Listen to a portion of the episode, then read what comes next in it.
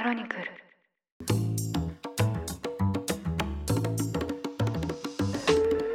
おはようございます。2023年7月19日水曜日。ニュースコネクト。あなたと経済をつなぐ5分間。パーソナリティの野上秀美です。この番組では1日1つ5分間で世界のメガトレンドがわかるニュースを解説していきます。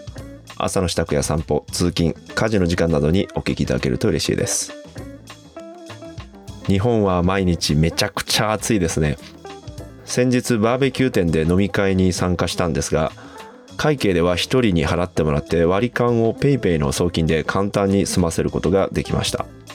スマホ決済は世界中にあってアメリカではベンモインドネシアでは GoPay といったものが5年も6年も前から浸透しています。こうしたちょっとした買い物や知り合い同士の送金は随分と手軽になりました。一方国をまたいで送金するときはまだまだ簡単ではありません。法人同士などで国際送金などをするときに必要となるのが銀行間のネットワーク SWIFT のコードです。例えば三菱 UFJ 銀行ならば BOTKJPJT という8桁が SWIFT コードとして個別に割り当てられています。世界の1万1000以上の金融機関がこの SWIFT コードを利用していまして決済額が1日あたり日本円でおよそ575兆円だといいます。この世界的な決済ネットワークの SWIFT から締め出されてしまうとその国の企業は貿易の決済が難しくなります。このため最も厳しい経済制裁の一つとも言われています。今日はこの SWIFT という言葉も出てくるロシアとウクライナをめぐる貿易のニュースです。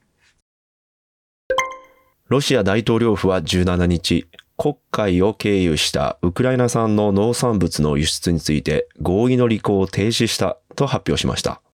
この合意は両国に加えて仲介した国連、トルコの4社で合意して昨年7月から1年間にわたって続いてきました。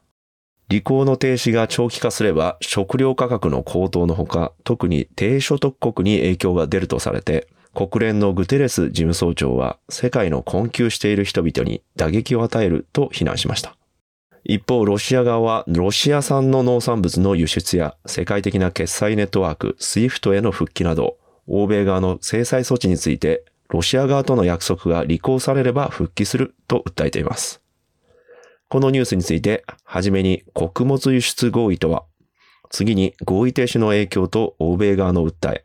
最後にキーワードである互恵主義から見たロシア側の訴えという3点で見ていきましょう。はじめにウクライナの穀物輸出合意とは、ウクライナは国土の7割以上が農地でして、欧州の穀倉地帯と呼ばれてきました。2021年の輸出量は小麦で世界5位、トウモロコシで3位でした。ただ、ウクライナ侵攻によってロシア軍がウクライナ南部の黒海を封鎖し、ウクライナ産の穀物の輸出が滞ります。これが世界的な穀物価格の高騰にも影響したとされます。この危機でプレイヤーになっているのが先週水曜日にも取り上げた NATO の加盟国トルコです。エルドアン大統領はロシアのプーチン大統領と密接な関係を保っていまして、国連とともにウクライナ産の農作物の輸出協定で合意するように仲介しました。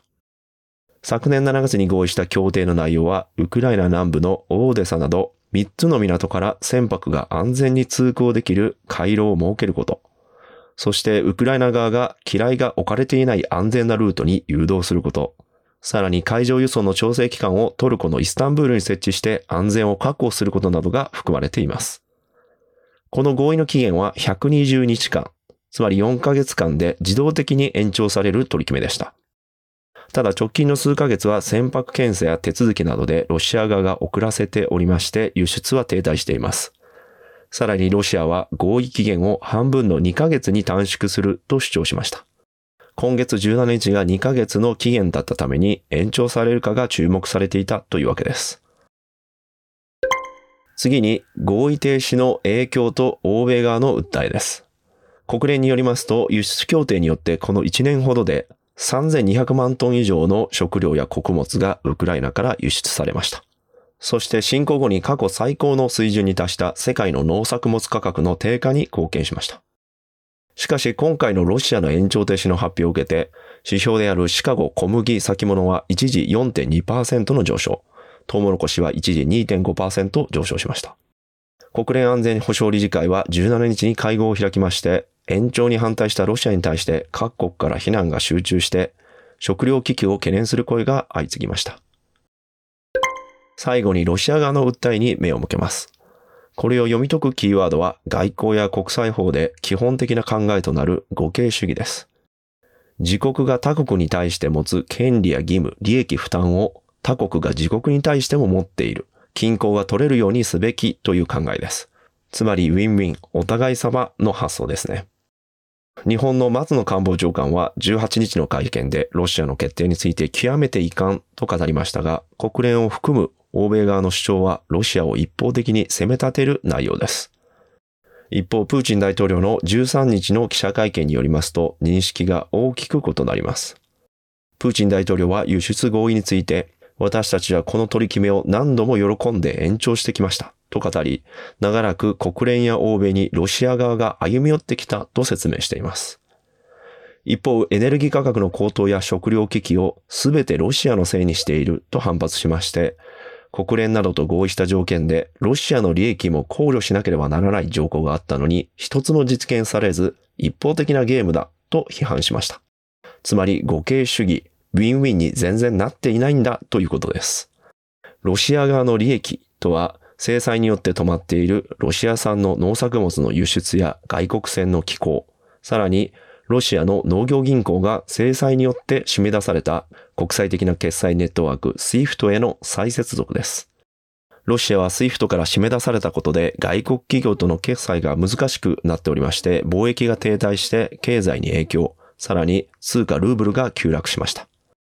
ロシアのペスコフ大統領府報道官は合意の延期反対を伝えた際に、ロシア関連の部分が履行され次第合意に復帰するだろうと述べています。またトルコのエルドアン大統領は、プーチン大統領は継続を望んでいると思うと語りまして、ロシアとトルコの外相による協議で改めて仲介に乗り出すことを表明しています。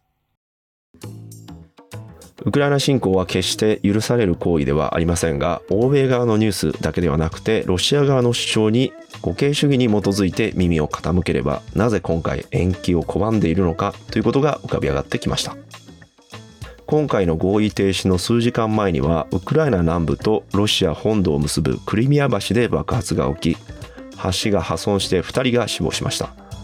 ロシア政府は橋の破壊と穀物合意の停止は関係ないと説明していますが、ウクライナ情勢をめぐって緊張が続いています。ニュースコネクトお相手は野上秀美でした。番組の感想はカタカナでハッシュタグニュースコネクトとつけてツイッターに投稿してください。もしこの番組を気に入っていただけましたら、ぜひフォローいただけると嬉しいです。それでは、良い一日をお過ごしください。